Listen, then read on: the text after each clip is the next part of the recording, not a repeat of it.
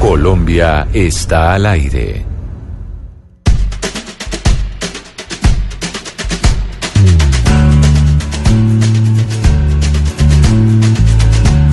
Had enough of heartbreaking pain.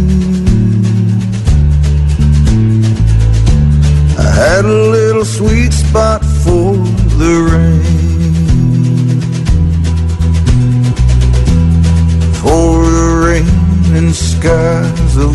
12 del día 21 minutos. Y mire Gonzalo y Ana Cristina me escribe eh, un oyente que se acaba de montar a un taxi me dice los estaba escuchando y dice yo tenía a mi hijo estudiando en el anglo colombiano.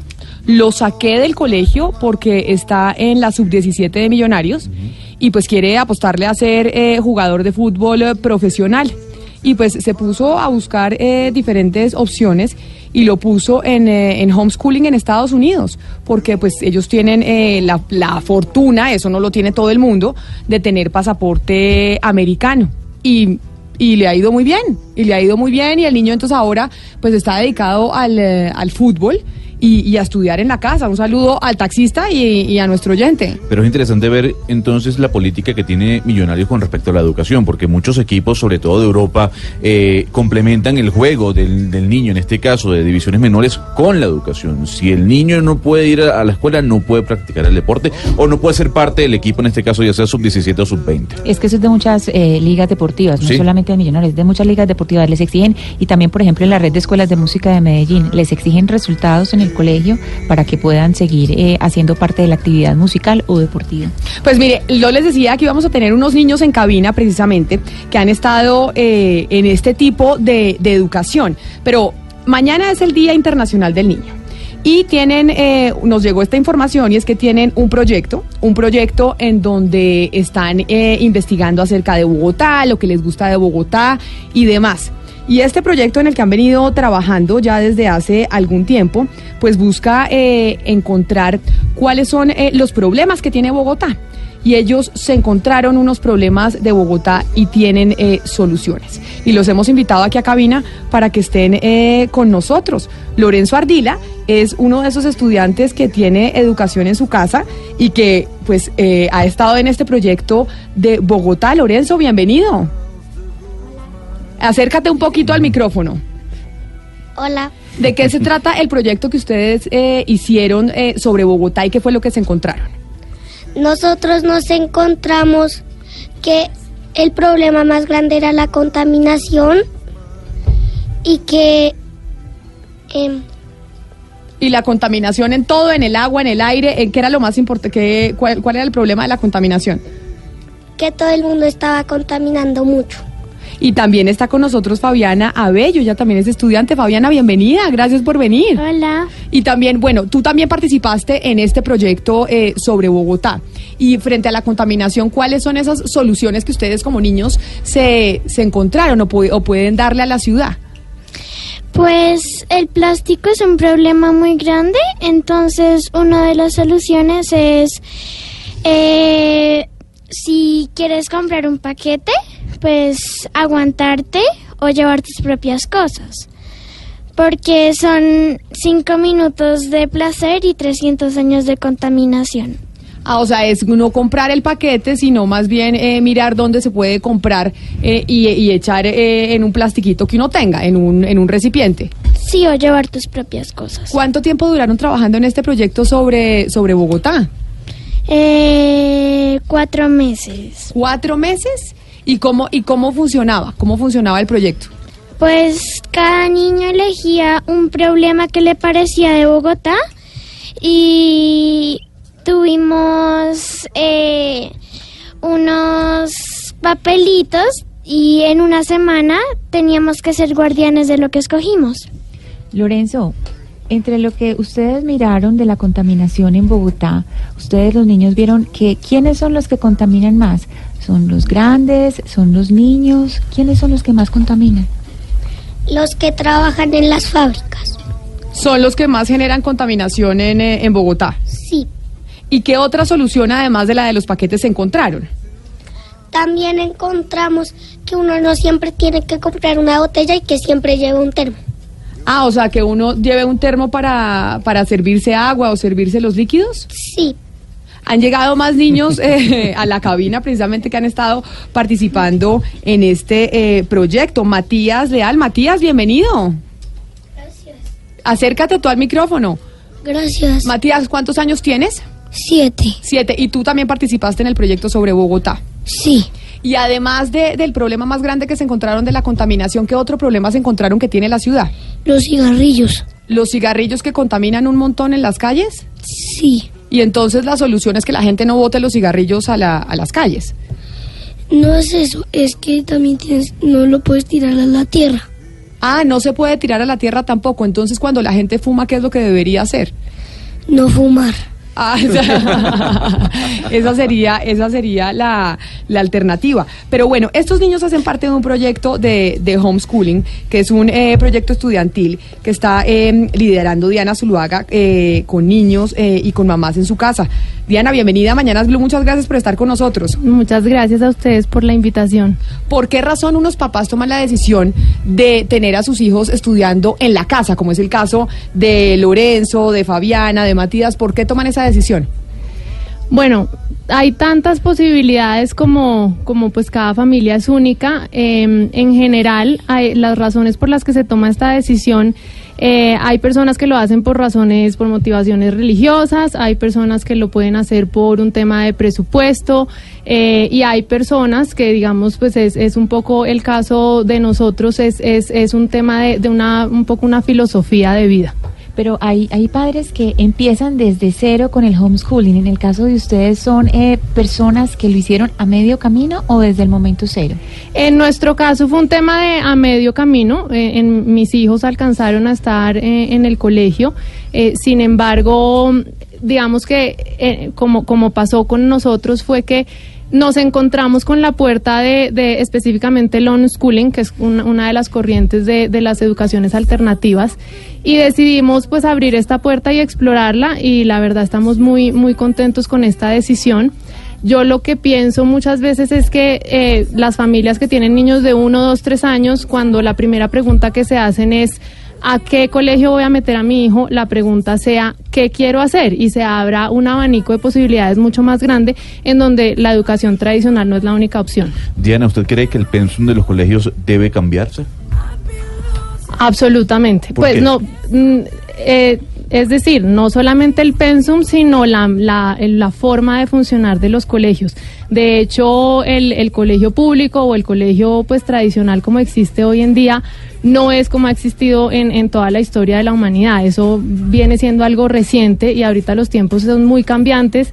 Ah, mejor dicho, la, la escolaridad tradicional no está en sintonía con el avance del resto de, de, pues, de espectros de, nosotros como humanos en este planeta. Pero cuando hablamos de educaciones alternativas, nos referimos a cuáles son las que existen. Por ejemplo, cuando uno está educando a los niños en la casa, ¿cuáles son las corrientes que existen eh, sobre ese tipo de educación? Bueno, a mí cuando las familias me, me, me dicen cómo lo, qué hace usted, eh, pues lo primero que digo es que hay tantas variaciones como familias que lo practican, porque digamos si yo soy diseñadora, pues en mi casa se va a vivir un ambiente de eso. Si mi vecino hace homeschooling y también y es médico, pues seguramente su familia se va a permear de eso. Sin embargo, a grandes rasgos, pues está una corriente que es el homeschooling tradicional, en donde es básicamente llevar el colegio a la casa eh, con un currículum establecido, eh, en mi opinión muy personal, pues es llevar el colegio a la casa quitándole lo chévere, el recreo y los amigos. Si, si vamos a hablar de las corrientes básicas que funcionan en Colombia del homeschooling, cu- ¿cuáles son? Homeschooling tradicional, onschooling, es donde no se lleva currículum. Eh, hay también radical onschooling, donde pues, se extiende un poco más el tema de no llevar currículum también como a los hábitos pues, de, de casa de los niños. Eh, esas serían básicamente como las... Y el homeschooling que no tiene currículo, entonces, eh, digamos, ¿cómo hacen en Secretaría de Educación para avalar, digamos, ya en, en educación superior, si van a pasar a la universidad o si no hay ningún tipo de resultado para mostrar? Digamos que eh, en esta sociedad estamos acostumbrados a tener como ese tipo de garantías y por eso la gente va normalmente al colegio y pues tiene sus exámenes de medición cada cierto tiempo y pues después para poder entrar a una universidad. pero mu- en muchos casos no nos preguntamos si de pronto la universidad no es una opción, aunque claro que también puede ser, así como habrá muchos niños que de adultos se puedan desarrollar en oficios como ser cocineros, como ser fotógrafos, cosas que no demanden una educación tan tradicional. De todas formas, uno como papá pues tiene la responsabilidad de no limitarles la posibilidad de, querer un tema más formal.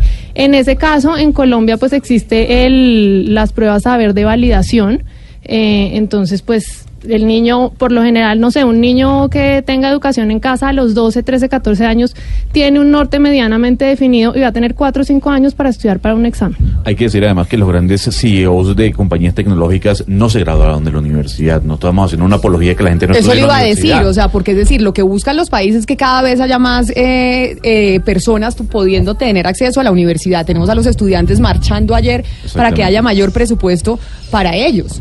Yo lo que quisiera eh, preguntarle, Diana, es cómo ustedes suplantan materias que tal vez para nosotros hoy en día no son significantes. Por ejemplo, eh, trigonometría de la matemática o la tabla química. O sea, ustedes también, ustedes de- desde la casa o en medio de esta práctica de homeschooling, enseñan ese tipo de teoría que al final no sirve para nada. Estoy absolutamente de acuerdo. De hecho, te iba a preguntar si tú usas la trigonometría en tu En lo oficio. absoluto. Bueno, no, no, en realidad, pues repito, cada familia lo hace a su manera y digamos que la recomendación inicial es pues que se, se eduquen como papás y, investiguen. En mi caso particular, me apoyo en ciertas, en ciertas metodologías, eh, particularmente en una que se llama aprendizaje basado en proyectos. Entonces, se parte de la base del interés del niño y, y a raíz de, por decir algo, a un niño a los cuatro años le puede gustar mucho los dinosaurios y a partir de los dinosaurios pues se tocan un montón de temas transversales como las ciencias, la biología, la historia, etcétera. Pero digamos que la base parte del interés del niño y de no, no de meterle cosas porque toca. Lorenzo, decía eh, tu mamá que ustedes llegaron al homeschooling eh, a mitad de camino, que ustedes fueron a colegio tradicional y también ahora están haciendo eh, homeschooling. ¿A ti te gusta más el homeschooling que el colegio o te gustaba más el colegio que estudiar en tu casa? Prefiero estudiar en mi casa. ¿Y por qué? Porque si puedo estar en mi casa, puedo estar, no estar encerrado en un lugar como el colegio y si poder estar en la casa sin tener, porque no ha habido ningún colegio en el que no haya una muy mala profesora que sea como la peor. Eh, y cuéntanos, a ver, en el momento que ustedes se van a sentar en la casa a estudiar, uno llega a un colegio y hay un pupitre, hay un tablero, es decir, todos tenemos en la cabeza el cuadro de cómo funciona un salón. ¿Cómo es en la casa? Es como que toda la sala es como de nosotros. Toda. O sea, la casa es toda de ustedes. No, menos la sala y el cuarto.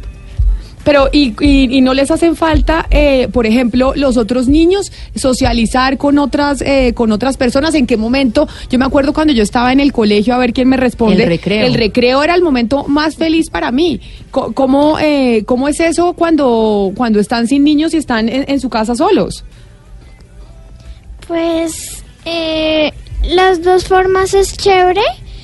Eh, lo único que cambia es que tienes más gente y que vas a un parque, pero a veces la gente no se da cuenta que también con poquita gente puedes pasar un buen rato sin parque y sin tanta gente. Con nosotros está también eh, en comunicación Juliana Villegas, ella es la directora del Centro de Educación Alternativa CDI Open Doors. Juliana, bienvenida Mañanas Blue, gracias por atendernos. Buenas, buenas tardes ya, gracias a ustedes por invitarme. Juliana, eh, y, es- y esta pregunta, eh, bueno, primero, ¿qué es Open Doors? Para que la gente tenga eh, un poco de contexto. Bueno, Open Doors es mm, la extensión de un proceso que yo viví con mis propios hijos y los hijos de mis mejores amigos, que decidimos educarlos nosotros mismos. Ya mis hijos están grandes, tengo cuatro hijos todos graduados por este modelo, dos ya graduados de universidad, el tercero eh, está en octavo semestre y el menor lo gradué hace como un mes. Eh, entonces esto es la prolongación de eso que yo viví con mis hijos y básicamente es un centro de educación alternativa donde generamos espacios de formación integral para muchachos, tenemos muchos deportistas de alto rendimiento y jóvenes que están buscando una educación que se ajuste más a sus necesidades personales, familiares, eh, más que ellos tenerse que adaptar pues a la rigidez de una estructura tan tan sólida como viene como ha sido la educación tradicional pues por tanto tiempo. Juliana, pero cuando Entonces, usted usted dice, disculpe la, la- la interrumpo, usted dice, esto fue una experiencia que yo viví con mis hijos. Em, ¿Por qué tomó usted la decisión de sacar a sus hijos de, de los colegios tradicionales en donde, estudi- en donde estudiamos pues la mayoría de los que estamos aquí en esta mesa? Y yo también. pues yo fue una decisión en conjunto con unas familias muy unidas que teníamos una búsqueda de un sentido de la vida como más trascendente, por un lado, por otro lado como que algunos de, de- de este grupo de personas habían tenido unas experiencias muy desagradables en su, en su vida escolar, eh, de bullying o de, o de experiencias muy de maltrato, bien sean de compañeros o de profesores. Y bueno, y por otro lado empezamos a hacer como un recorrido cuando mi hija mayor eh, iba a empezar a- a- a entrar al colegio, recorrí todos los colegios. Y yo en todos lados sentía que no, no, no era lo que yo quería para ella. No quería montarla en un bus y mandarla dos horas sola y que si le pasaba algo yo a qué horas iba a llegar. Me parecía como, como que no, no era lo que yo quería. Entonces, bueno, eh, eso, eso lo teníamos ahí como entre el caldero y la vida muchas veces lo lleva a uno a, a lanzarse a cosas que, que a uno le da miedo. Juliana, El- el- y le, y le interrumpo ahí y le voy a preguntar esto a usted y le voy a preguntar esto a Diana, las dos que han tenido, pues, eh, o que han respondido cómo fue el proceso. Y es, estábamos en educación tradicional y, que, y quisimos buscar otras alternativas para nuestros hijos. Esto lo puede hacer solo una familia que tenga los recursos económicos para poderlo hacer. Porque si usted tiene que trabajar y mantener a sus hijos, ¿cómo lo hace? Bueno, si quieren empiezo. Eh, es un reto, es un reto muy grande. De hecho, en este camino he conocido muchas mamás que, digamos, tenemos que jugar un poco a Tetris entre, entre trabajar y, pues atender las necesidades de los niños. Sin embargo, lo que yo, como me llegó a mí, como me pasó fue que cuando los mis hijos tenían eh, más o menos 3 y 5 años, supe de unschooling, lo investigué y me encantó y dije, ¿por qué no hacerlo? Obviamente en el camino me, pues me encuentro los retos que cada día voy superando y sí es, una realidad que es difícil que las personas que papá y mamá necesiten trabajar pues puedan llevar este tipo de educación. Sin embargo, acá en Colombia todavía es algo muy nuevo. Eh, se pueden ver ejemplos internacionales donde hay un montón de organizaciones, fundaciones, esquemas en donde para cualquier, eh, pues para personas de cualquier ingreso, familias de cualquier ingreso, es viable. Pero además eso también implica un eh, sacrificio de, del papá que se vaya a quedar en la casa. Es decir, es renunciar absolutamente a Juliana a, a todo lo que, lo que se puede hacer profesionalmente como papá para dedicarse a educar a los hijos. Pues yo mucho tiempo pensé que sí, pero fíjate que eso se convirtió para mí en, en, en mi oficio. Y ahora lo que yo hago es ofrecerle a otras familias, acompañarles en, lo en el proceso o hacerlo por ellos, y pues de eso vivo. Entonces, no, la verdad para nosotros fue al contrario. Fue una crisis económica la que nos llevó a tomar la decisión de lanzarnos y hacerlo, porque nos salía mucho más barato contratar uno o dos tutores para seis niños que pagar seis colegios bilingües, bonos, en fin. Entonces a nosotros fue un poco al revés.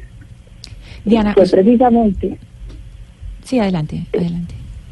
no, fue precisamente la necesidad de resolver la educación de nuestros hijos de una manera excelente pero económica la que nos llevó a, a dar el brinco y luego ya nos enamoramos. Cuando volvió a haber plata ya no queríamos volver a lo tradicional. Sí, pero precisamente ustedes dos coinciden en algo y es que es algo muy nuevo en Colombia. Estamos hablando de una metodología muy nueva en Colombia y eh, mm, he sabido que algunos eh, padres han tenido requerimientos del Instituto Colombiano de Bienestar Familiar porque pues hay algo que es el derecho a la educación y cuando ven que hay niños que no están escolarizados, digamos, en la manera formal, formalmente, los eh, requieren del ICBF. ¿Ustedes qué tipo de, de papelería o a qué instituciones deben demostrar o darle cuentas de que tienen a niños escolarizados en casa? Mira, en el ámbito legal es tan nuevo como en todo lo demás. Eh, digamos que la- el fundamento del homeschooling para que sea una posibilidad en Colombia eh, parte de la base de la Constitución, en donde se prima a los papás como las personas que eligen idóneamente el tipo de educación que quieren para sus hijos. Por supuesto, los niños tienen el derecho, eh, y pues los papás debemos proveerles ese derecho a, la educación. Lo que pasa es que nosotros como padres acá en Colombia podemos escoger cómo lo hacemos. Sí falta- faltan entes regulatorios y yo estoy absolutamente de acuerdo en que exista el bienestar familiar, que obviamente regule de alguna manera, porque claramente puede haber casos en los que un esquema de esto se pueda prestar para abuso infantil o pues para, para, para temas que, O que sea están- simplemente abandono. o que sea un abandono, claro, por supuesto, eh, debe haber entes reguladores. Ahora, Diana, pero ¿quién se, eh, o sea, ¿cómo se, se certifica que el padre le está dando una buena educación al hijo? O sea, ¿cómo uno puede verificar eso? O sea, porque si bien es cierto, no, no es que todos los profesores sean buenos, pero el conocimiento que puede tener un profesor de matemáticas tal vez no lo tiene el padre, porque no estudió matemáticas. Mira, en términos generales, en Colombia no hay una entidad específica que regule el tema. En mi caso particular, lo que puedo decir es que no se trata, digamos que yo pienso que existe mucha desinformación en el tema de la educación en casa, cuando en el imaginario existen niños que están encerrados en la casa con su mamá con pinta de profesora y no socializan. Eso está bastante alejado de la realidad de lo que es el homeschooling eh, eh, en el mundo entero.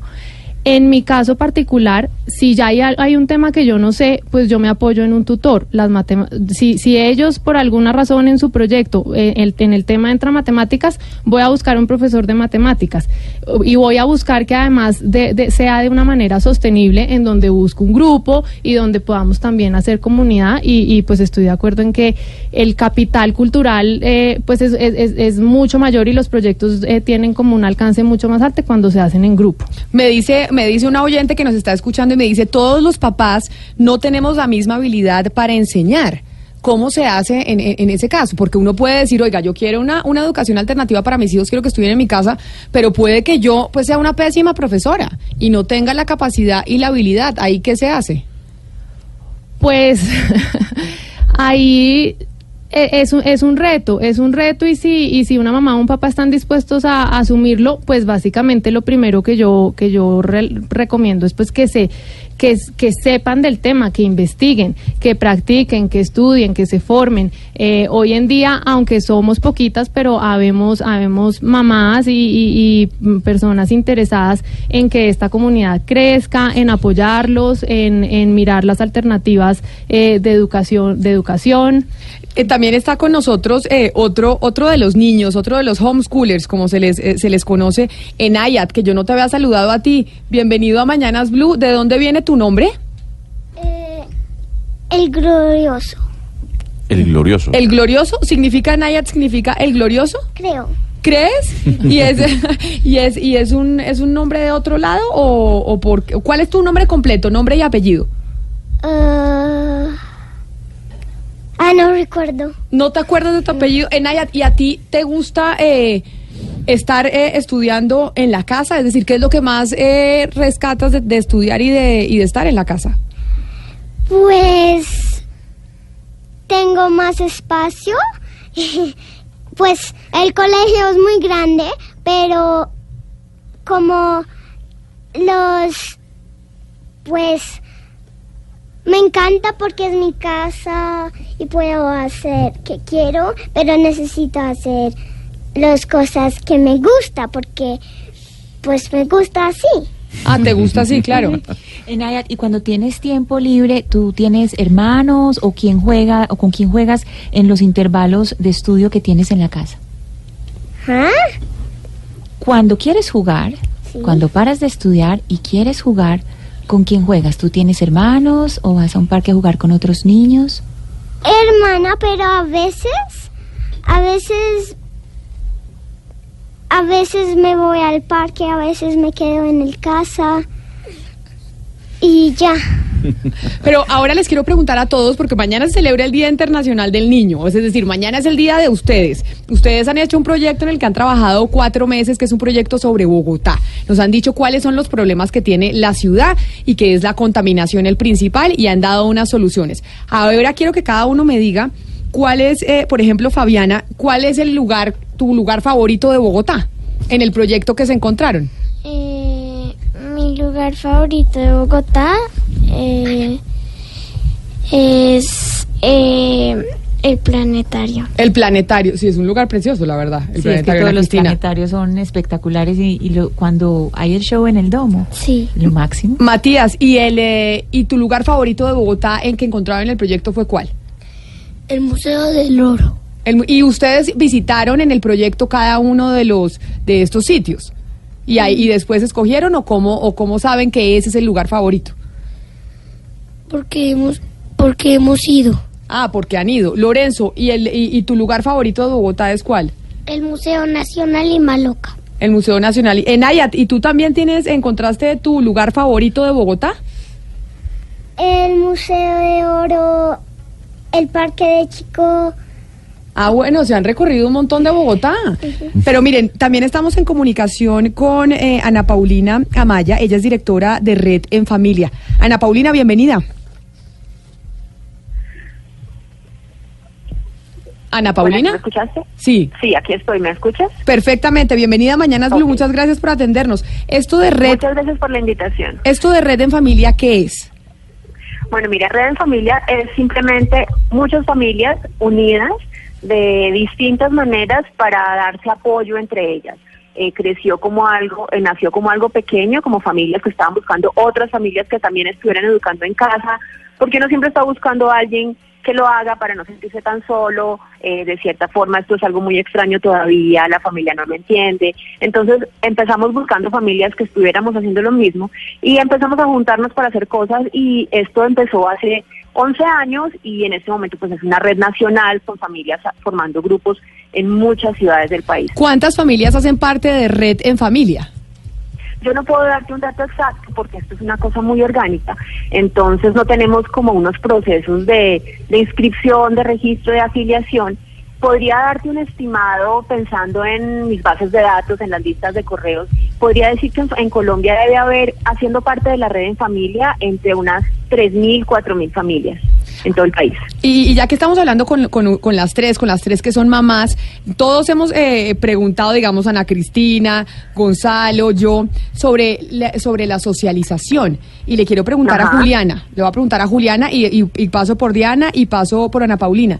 Y es, una de las cosas que yo por lo menos me acuerdo con, eh, con mayor alegría de mi infancia era de conocer mis amigas en el colegio, de ir al recreo y de, de verlas. Y me acuerdo que cuando no podía ir al colegio me daba mucha tristeza porque no iba a ver a mis amigas. ¿Cómo, cómo se maneja en homeschooling o en, en educación en la casa el tema de la socialización?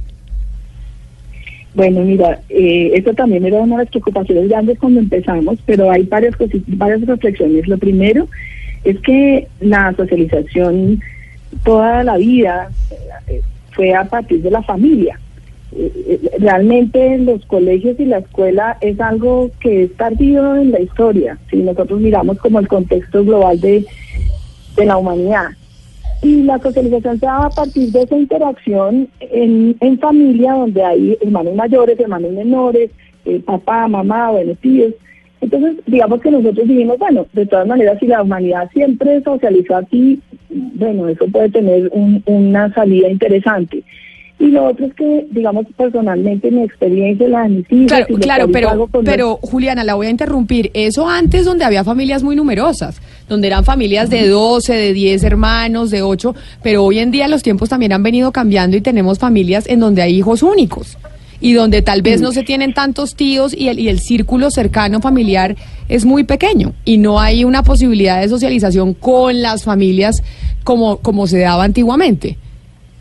Yo sí creo de todas maneras que las familias que hacen homeschooling, como nos decía ahorita Ana Paulina, han buscado agruparse, han buscado encontrarse, han buscado precisamente generar espacios donde los hijos se encuentren y tengan espacios de socialización. En el caso particular mío, pues sí éramos familias numerosas y siempre mantuvimos un número de niños que, digamos, nunca eran menos de 20. Entonces, de todas maneras, había espacios de socialización. Lo que pasa es que sí un poco más controlados que en un ambiente tradicional. Entonces, eh, y así lo, hemos seguido trabajando, siempre buscando que haya eh, una proporción mucho más digamos, un adulto a seis niños, a cuatro niños, para que también haya un acompañamiento en los procesos.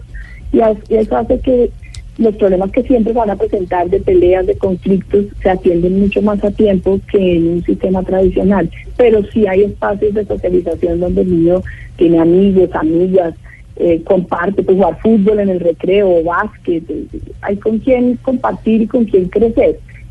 Ahora, yo, Entonces, yo, yo qui- yo quisiera preguntarle, disculpe que le interrumpa a Diana, ¿cómo es la estructura del homeschooling? Porque cuando uno va a un colegio tiene una estructura. Uno se levanta a las 5 de la mañana, se viste, va, está con los amigos, hay un receso. En el caso de la casa, el niño se levanta, ¿qué hora? Eh, ¿Estudia en pijama? ¿Hay un tipo de receso? ¿Es todo el día? ¿Cómo pasa de nivel? ¿Cuál es la estructura del homeschooling? Si es que la tiene. Insisto en decir que pues cada familia lo hace a su... eh, hay, a- así como en cada colegio hay un PEI, un proyecto educativo Claro. institucional o, o un currículum, cada familia hace el suyo. Yo puedo hablar del mío. En mi caso, eh, digamos que al, al- al hacer unschooling, eh, no, no me meto como en, en, en una flexibilidad muy radical en, en términos de pues de la alimentación, de las horas de dormirse, de las horas de levantarse. En mi casa hay hábitos, hay rutinas, hay horario, eh, donde digamos que el- la diferencia está en que la cream- lo creamos juntos. Por ejemplo, nosotros los lunes por la mañana hacemos algo que se llama círculo, en donde nos sentamos, miramos qué va a hacer toda la semana, si Lorenzo tiene alguna propuesta de que quiere ir a algún lugar o explorar algo, conocer un museo, pues lo organizamos, lo gestionamos juntos, miramos, él quiere ir a conocer Maloca, entonces bueno, averigua cuál es el número de Maloca, cuáles son los horarios de Maloca, bueno, hacemos la agenda juntos. y esto solo ustedes dos. O sea, esto es una dinámica de ustedes dos eh, solos eh, en la casa, yendo a conocer los sitios afuera y demás. No, el, el momento de la organización sí somos nosotros dos solos, los lunes por la mañana regularmente. Eh, el resto de, de la semana, Lorenzo los martes y los jueves tiene fútbol, entonces tiene sus amiguitos de fútbol, los miércoles tiene unos talleres con otras familias que hacen homeschooling, donde son más o menos 30, 40 niños que hacen homeschooling. Los martes tengo yo este maravilloso grupo que está hoy acá contando de su proyecto, que pues yo soy la facilitadora de este grupo con ellos. Eh, también estamos en otros programas, aunque no lo crean, hay ciertas instituciones eh, bogotanas que tienen, tienen eh, pues ofrecen eh, cosas para niños de homeschooling. Por ejemplo, está un programa del Instituto Distrital de Patrimonio Cultural que se llama Civinautas. Eh, justo hoy están visitando el Museo Nacional con ellos. El Jardín Botánico también tiene un club de ciencias para niños, al que también hemos ido. El Planetario tiene un club de astronomía para niños. Es decir, oferta hay y, y no es un, un mundo en el que él y yo estamos solos, sino pues que compartimos con, pues en comunidad y también en familia. Y le hago la misma pregunta que yo le hacía a Juliana por el tema de la socialización, sobre los amiguitos. Digamos, uno el- lo que más se acuerda de- del colegio es los amigos y siempre ir a ver al mismo amigo y intercambiarse la- las cosas y demás. ¿Cómo funciona en el, en el homeschooling? Bueno, lo primero que digo al respecto es que en cuanto a la socialización como tal, como que puedan ser seres humanos adultos sociables, eh, digamos, normales, eh, en ese, en ese ámbito está súper demostrado, no se, no se necesitaría nada más que la familia, o sea, la familia es suficiente campo de acción para que los niños aprendan a saber cómo se mueven en la sociedad. Eso en cuanto a como la, la base pues de la socialización. Ahora, otro tema muy diferente es ya crear vínculos seguros con amigos, así pues como amigos del alma. En ese, en ese caso, sí somos eh, los adultos que estamos interviniendo en, en los procesos de los niños en casa, en donde tenemos que ponernos un poquito la camiseta para agendar momentos más seguidos en donde ellos pues se vean con niños de, de su edad con sus primos, con otros niños que hacen homeschooling, con niños que no hacen homeschooling. Eh, hay un en Bogotá y en, en muchos países de, de Colombia hay un montón de ofertas eh, de extracurriculares, de lectivas, etcétera, por las tardes. Y, y el último punto al respecto es que nadie dijo que la socialización tenía que ser con niños solamente de 8 años porque yo tengo 8 años. O yo pregunto acá cuánta qué edad te- o, o les pregunto a ustedes, ¿sus amigos son exactamente de su misma edad? No, uno puede tener amigos un poco más grandes, un poco más chiquitos, etcétera. Entonces, digamos que yo también eh, soporto mucho la, la idea de que los niños, eh, de hecho, está, está también hay pues mucha, mucha información que lo sustenta, donde los niños pueden aprender mucho más cuando están en un ambiente multiedad. Camila, yo creo que aquí hay que hacer una pausa para decir que niños tan juiciosos. Tenemos aquí en cabina cuatro niños, pero son una maravilla, han estado súper juiciosos, atentos a la conversación, Oyendo todo lo que están oyendo diciendo todo. los grandes. Estamos todos impresionados del juicio de Naya, de Fabiana, de Matías y de Lorenzo. Impresionante. Ana Paulina es la directora de Red en Familia y nos dicen que es eh, pues esta red a nivel nacional de familias que optaron por este tipo de educación eh, para sus hijos. Y quizá Ana Paulina le pregunta a usted algo que ya le había preguntado a Diana. La mayoría de las familias que hacen parte de esta red son familias que tienen el poder adquisitivo para, para tomar esta decisión. O porque en Esa es una, es una creencia, esa es una creencia que hay, es, es, digamos, un mito que hay alrededor de la educación en casa, que solo lo pueden hacer familias con muchos recursos. Y uno encuentra familias de todo tipo, de hecho, eh, muchas familias renuncian a uno de los salarios que tenían, entonces empiezan a vivir con menos. Eh, hay, hay madres solteras, hay familias de, de estratos más bajos que les sale más barato educar a los niños en casa que mandarlos a un colegio. Entonces el ingreso no, no necesariamente tiene que ser alto, las familias se reorganizan, eh, digamos, cambian sus prioridades, cambian su modo de vida, generan ingresos de otra manera, a veces los padres dejan su, su empleo para montar una empresa familiar. Entonces no es cierto que solo las familias con altos recursos puedan educar en casa. Tal vez podríamos pensar así si pensamos que es que tenemos que contratar un montón de profesores y no es esa la única manera. Y ahora la- le, ya, eh, le preguntábamos a Diana sobre el tema de la universidad. Le pregunto a usted, eh, Juliana, que tiene Open Doors, es eh, los niños que están en homeschooling tienen la posibilidad de llegar a las universidades y a las mejores universidades del mundo si así lo si así lo quisieran. Es decir, no puede ser un riesgo un poco someter al niño a la educación en la casa y que en un futuro cuando quieran llegar, yo no sé, a Harvard, a Columbia, a Yale, a todas esas universidades, pues no tengan los elementos para poderlo hacer. Pues hasta donde yo sé, los que han estudiado conmigo y nuestros amigos eh, han podido hacer lo que han querido dentro y fuera del país. Eh, yo siempre le digo a los papás que vienen a, hablar conmigo, pues que a la muestra un botón y mis hijos son muestra de eso. Ya, pues como les decía, tengo una hija de 25 años graduada en Ingeniería Industrial de la Javeriana, tengo un hijo de 23 años graduado de Administración de Empresas en Hastings College en Nebraska. Él era golfista de alto rendimiento y se fue con una beca de golf.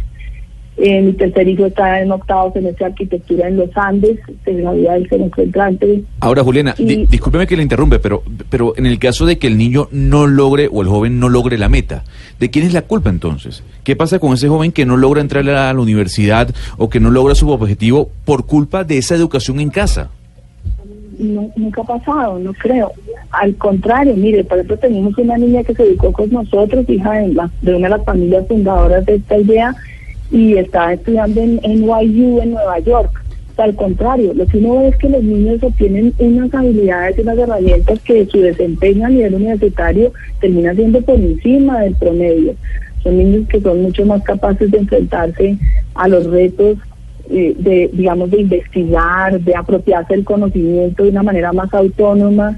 Eh, son muchachos que tienen muy claro, y eso aprovecho para hacer, hablar sobre la socialización en relación a eso, son muchachos que tienen mucho más claro qué les parece bien y qué les parece mal, qué les gusta y qué no les gusta, mucho menos influenciables por las presiones de grupo que lo que uno ve eh, en la sociedad. Son muchachos que pueden claramente decir, no, yo no hago eso porque eso a mí no me gusta, no, no necesito para ser aceptado hacer esto o lo otro. Y Sí. entonces yo lo que he visto es que más bien los resultados de ellos a nivel universitario son, son por encima del promedio. Mañana, mañana es el Día Internacional eh, del Niño y por eso queríamos invitarlos a ustedes aquí a cabina. Lorenzo Ardila, Matías Leal, Fabiana, Enayat, a todos gracias por venir. Bienvenidos siempre aquí eh, a la cabina de Blue Radio y a Mañanas Blue. Y lo mismo pues eh, a las mamás, a Juliana Villegas, a Ana Paulina Maya y a Diana Zuluaga por venir acá a contarnos sobre las de la educación alternativa, otras decisiones que toman los papás de cuál creen que debe ser la mejor educación para sus hijos. Son las 12 del día, 59 minutos. Hasta aquí llegamos en Mañanas Blue, que vamos desde las 5 de la mañana hasta la 1 de la tarde. Ya llegan nuestros compañeros de Meridiano. Feliz fin de semana y nos volvemos a encontrar el lunes.